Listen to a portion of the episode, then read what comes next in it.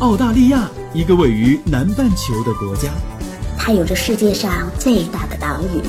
还有世界上最小的陆地块。当然，它也有着最适宜人居的自然环境和最多元文化的融合。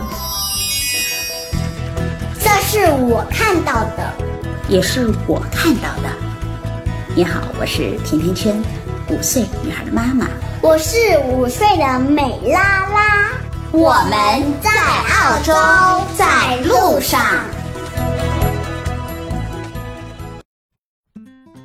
大家好，甜甜圈在澳大利亚的悉尼向你问好。快到圣诞和新年了，朋友圈里就有一些家长们开始发愁了，要不要给老师送礼？送多少呢？送购物卡还是其他什么好呢？这些年似乎每到教师节、中秋、春节，家有学生的父母们就会有点愁了。我有朋友就告诉我说，给老师送礼，除了真心的感谢之外，还有很多无奈的理由。别人家都送，那我们家如果不送，孩子会不会在学校里受到老师的冷落呢？而大部分的老师们又在收礼和不收之间，也有各自的为难。所以家长和老师似乎都已经有这种人在江湖不得不送又不得不收的这个无奈了。在和国内的朋友们聊天的时候，他们也会问到我说：“哎，现在美拉拉在澳洲读书，你要不要给老师送礼呀？”美拉拉她很喜欢她现在的这个金发碧眼的美女全科老师 Miss Brady，所以美拉拉她会自己送礼，不过她都是会写一些自己的小纸条。画个画，或者是给老师一颗棒棒糖。我记得上个月，老师自从给了他一张手写的奖状之后，那之后的连续一周的时间，他每天晚上都会画上一幅画，第二天来送给 Brady。而澳大利亚是一个没有教师节的国家，那老师和学生的关系相对是比较平等的。老师叫学生的名字呢，学生是可以直接呼老师的名字的。澳大利亚还规定了，这个收贵重的礼物算是受贿，那除非老师付钱。没错，就是说老师收贵重的礼物就得自己掏腰包给付钱了。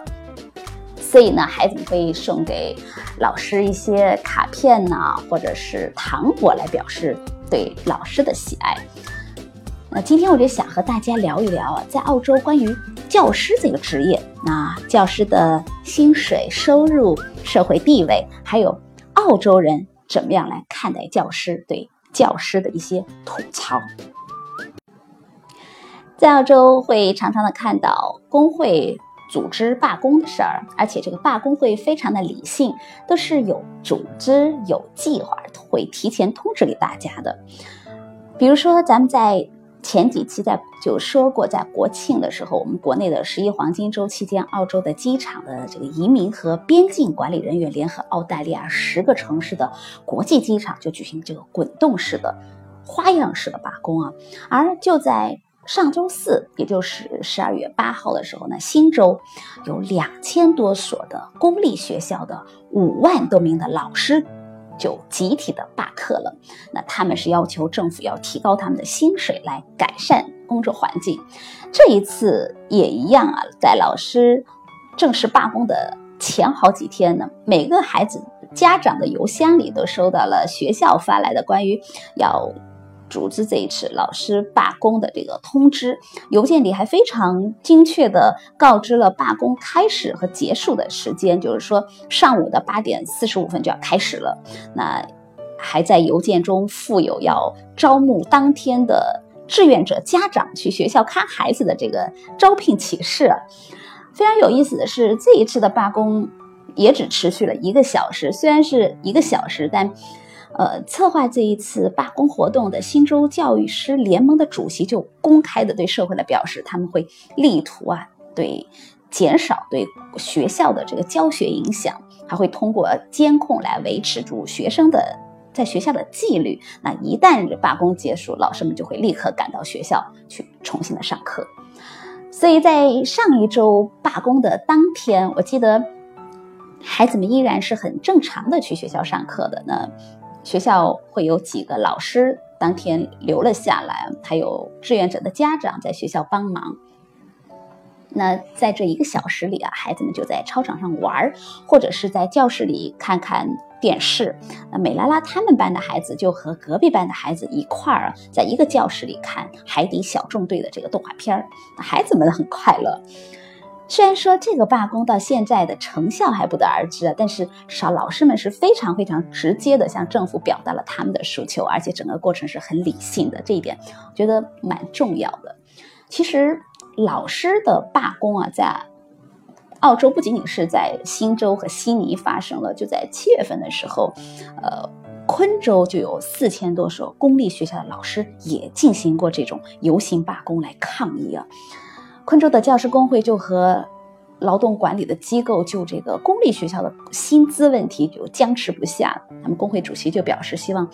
在未来的三年里，每年要加薪百分之四点五。他们希望政府能够非常正视这个公立学校老师的薪资和待遇的问题。那不过，昆州的教育部部长就认为，这个四点五的百分之四点五的这个数字已经。大大的超过了政府的预期，因为如果给他们加薪，同时也会造成对其他行业的公务员的这种不满呢。昆州的教师罢工要求加薪，其实七月份哎不是第一次，因为之前就有天主教的教师因为这个薪资低的问题联合的罢工过一次了。对于老师们来说，呃，其实罢工不是目的，他们是想。鼓励所有的老师一起来投票支持这个新的薪水改革的制度，来呼吁政府要提高待遇。那新州的教师工会就认为，在新州，新州老师的薪水只涨了百分之二点五。那对于未来预计十五年里，这学生的数量要涨幅百分之二十三了，那对老师的需求越来越大，他们的待遇当然要被重新的来被审视了。既然是生是这么大的这个罢工啊！昆州啊，新州啊，那是不是说明这个老师们在澳洲的薪水就特别低呢？我就特地到呃网上收集了一些数据，然后也问了一些当地的教师的朋友啊，他们说，教师在澳洲来说，其实还是一个相对比较受尊敬的和信赖的行业啊。那每日电讯就有这样一组数据，说没有经验的这种新手老师的起薪也会在五万澳币左右的年薪啊，以后大概会逐年的也会上涨，那最终最高会达到九万五千四百六十六的年薪。对于这种。呃，德高望重的老师能赚到十万多的年薪，而工作了八九年的老师的工资一般就会比较高了。到了二零一三年的时候，那时候的薪酬就已经达到八万九千澳币的年薪了，人民币呃折合一下就四十多万了，那已经超过了澳大利亚全体整体工种的平均薪酬水平。要知道，在维州啊。警察的工资的起薪是四万八澳币，而护士的起薪是四万八千八百六十澳币。那这种，呃，高级警察的工资最高是七万五千澳币，与高级的教师的工资是差不多了。那当然，这些普通的职员的薪水和校长是没有办法比的。校长一年大概能赚到十八万，至少啊，十八万年薪左右。而老师这个职业对于澳洲来说，虽然说起薪比较普通，但是总体来看并不是最差的那一档。呃，金河组织啊，在二零一六年的这个教育的这个报告里就说，澳洲的教师的工资要达到峰值的这个速度，其实比大部分的发达国家更快，因为。澳洲一名中学的老师从拿起薪五万多澳币开始，到最高的工资只需要花八点三年，而其他的国家平均下来需要花二十五年。在报告里还说，又分析了四十四个国家当中，澳洲的教师的这个薪资结构是最最扁平的。虽然说这个起薪他们认为五万多不高，但是比起其他的这种经合组织的平均国家的四万多。澳币的这个年薪来说，已经高了很多了。所以总体来看啊，教师在澳大利亚是一个值得信任和尊敬的行业，包括在呃前两年的这种澳大利亚国民评出的最信任的职业排行榜当中，学校的教师就和医生、护士、药剂师和工程师并列为全国最受信任的五大职业了。所以在澳洲做教师还是蛮有优势的，因为也有不少听友会发私信给我说：“哎，在澳洲做教师待遇怎么样？有什么优势？”我想在大家也和大家聊一聊我所了解到的在澳洲做教师的一个优势啊。首先，它是属于政府的公务员，那退休金相对会高。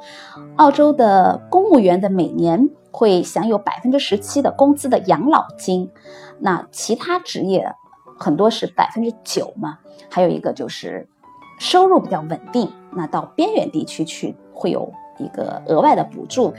最重要的是假期长，每年有四个带薪的假期，包括两个长假期和两个短假期。其中是如果是在西澳啊，老师一年大概也就六到七个月的工作时间，因为那假期特别多，其余的时间都是假期，而工作的时间又比较的短，相对来说，在孩子们。九点到三点嘛，在学校，那三点以后老师都不用坐班的，和国内可能有一些差异，老师就可以回家了。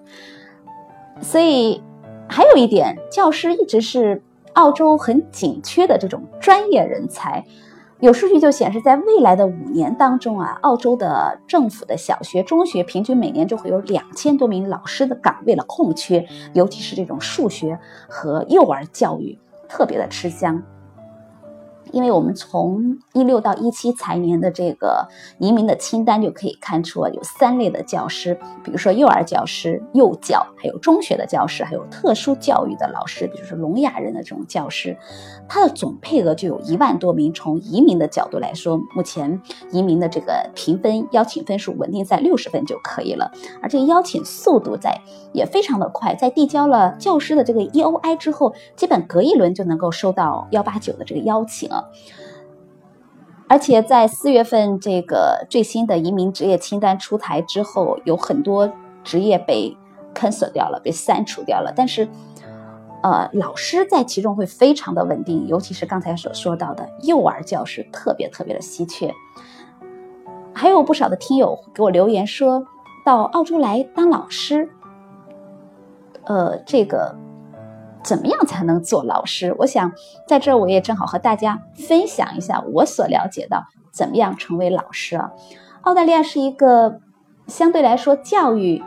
很发达的国家，那有比较完善的中小学的教育体系。那中学和小学都会有公立和私立两一两种，而公立的学校呢由政府。来管理私立的学校和教会学校会由私人或者是教会来管理。对于教师来说，对于这个专业要求还是蛮高的，因为在学校，你除了要完成这种教师专业的课程的学习之外，你还要需要参加学校的实习。当这个课程和实习都通过了，才能够毕业。在取得了学位之后，你还要在当地进行一个。注册之后才能成为教师去执教，也就是说，如果想要成为中小学的教师，那必须要先至少完成四年以上的高等院校的学习，才能够持证的上岗。虽然澳大利亚教师的这个职务也有不同的分级呢，包括普通的教师了、教师主任、助理校长和校长啊，但是在职称方面的。区别会少很多，呃，有一点和国内一样，就是说，如果要在学校里获得更高的职位，那你的教学的经验要越长，还有这个，如果你的教学经验越长的话，你的这个机会就越多。而在澳大利亚的这个教育业会大致的分为五个种类，包括。学前教育呢，中小学教育、高等教育、成人教育，还有这种教育支持的服务。而澳洲的教师一般会分为三个类别，会包括这种学前，刚才说的幼教，还有小学教育，还有中学教育。对于学前教育来说，就叫呃，主要是用来护理或者是教育孩子，保持孩子的健康、身心的健康这一块主要。是零到六岁的孩子了。那小学的教育的要求呢？就老师要能够教授全科的课程。当然，除了这种特别专业的，像体育和美术之外啊，那五到十二岁的孩子主要会集中由全科老师来教授。呃，对于中学的教育来说呢，一般会要求教授至少两个专业以上的课程，年龄段就是初中和高中的孩子大概是十三到十八岁。那如果是留学生要注册成为一个教师，一般来说，必须要经过各个州你所在地的这个注册教育教师协会要求，来在当地来注册。而，教师的职业认证和教师的注册，呃，也是分两个机构来分开管理的，这个要特别的注意，不太一样。其中负责审查这个申请人是不是够移民资格的这种。是澳洲的教学和校务指导协会，那这是一个设置在堪培拉的全国性的机构啊，那它会对幼儿园、小学和中学的教师进行职业的评估，那。通过对你的这个教师的技能和学历的评价，这个教师协会就可以判断你的技能和学历是不是符合你所移提交的这个提名的移民的教师职业的要求了。而负责审查这种申请人是不是够资格在学校教书并且颁发教师证的是各州的独立机构啊，这一点和国内会不太一样。那整体来说，刚刚我们说了，老师整个行业在澳洲是很受人尊敬和信赖的。那对于这一次的这么大规模的罢工，其实有很多当地的 local 的爸爸妈妈的家长其实是吐槽的。那他们就说，如果是按照教学的效果来付给老师工资的话，那老师们应该是被扣薪水的。哎，为什么说澳洲的父母们对学校的教师会有这样的意见呢？据说啊，是因为许多家长们对这个老师的、对孩子的教育成果会有一些质疑啊。因为在不久前，这个悉尼的晨报就报道说，最新公布的国际教育和科学趋势的研究报告里就说，在四十九个。国家四年级学生的这个数学水平的排行榜当中，澳洲已经从第十八位跌到了二十八位了。那八年级学生的这种数学的水平啊，已经是从第十二名跌到十七名了。所以，澳洲的教育研究协会的很多的这个博士们、研究人员就说，在四年级的数学课上，澳洲每一间教室有八个孩子压根儿就听不懂老师在说什么。我们知道，澳洲小学平均每个班大概是二十到二十四名学生，那也就意味着每三个孩子当中就有一个人在普通的四年级的这种数学课程的理解的概念上会存在着一些困难。而在国内，经过三年级、四年级这个学习过加减乘除、运算或者数学的孩子们，在移民啊，就是或小留学生来到澳洲上小学的四年级的时候，会觉得哇。澳洲的数学真的好简单，所以他们的数学成绩通常会在班上会有很大的优势，就是这个原因。因为澳洲的小学的孩子们学习的压力真的是蛮小的，而老师们通常也不会去使劲的去，呃，牵引着或者 push 着孩子们要使劲的去学学学。我的感觉是在澳洲上学，学不学真的是全靠自己，那主观的能动性非常非常的重要。那你还想来澳洲做教师吗？给我留言吧。如果你对澳洲的留学、移民、投资、置业，那吃喝住用行有话题要聊，可以在节目的下方给我留言，或者是加甜甜圈的微信，FM 甜甜圈的全拼，FM T I A N T I A N Q U A N 就可以给我留言了。现在甜甜圈在澳洲，话题由你来做主。甜甜圈在澳洲给你说我看到的、听到的、经历着的和感受到的，咱们下期再见。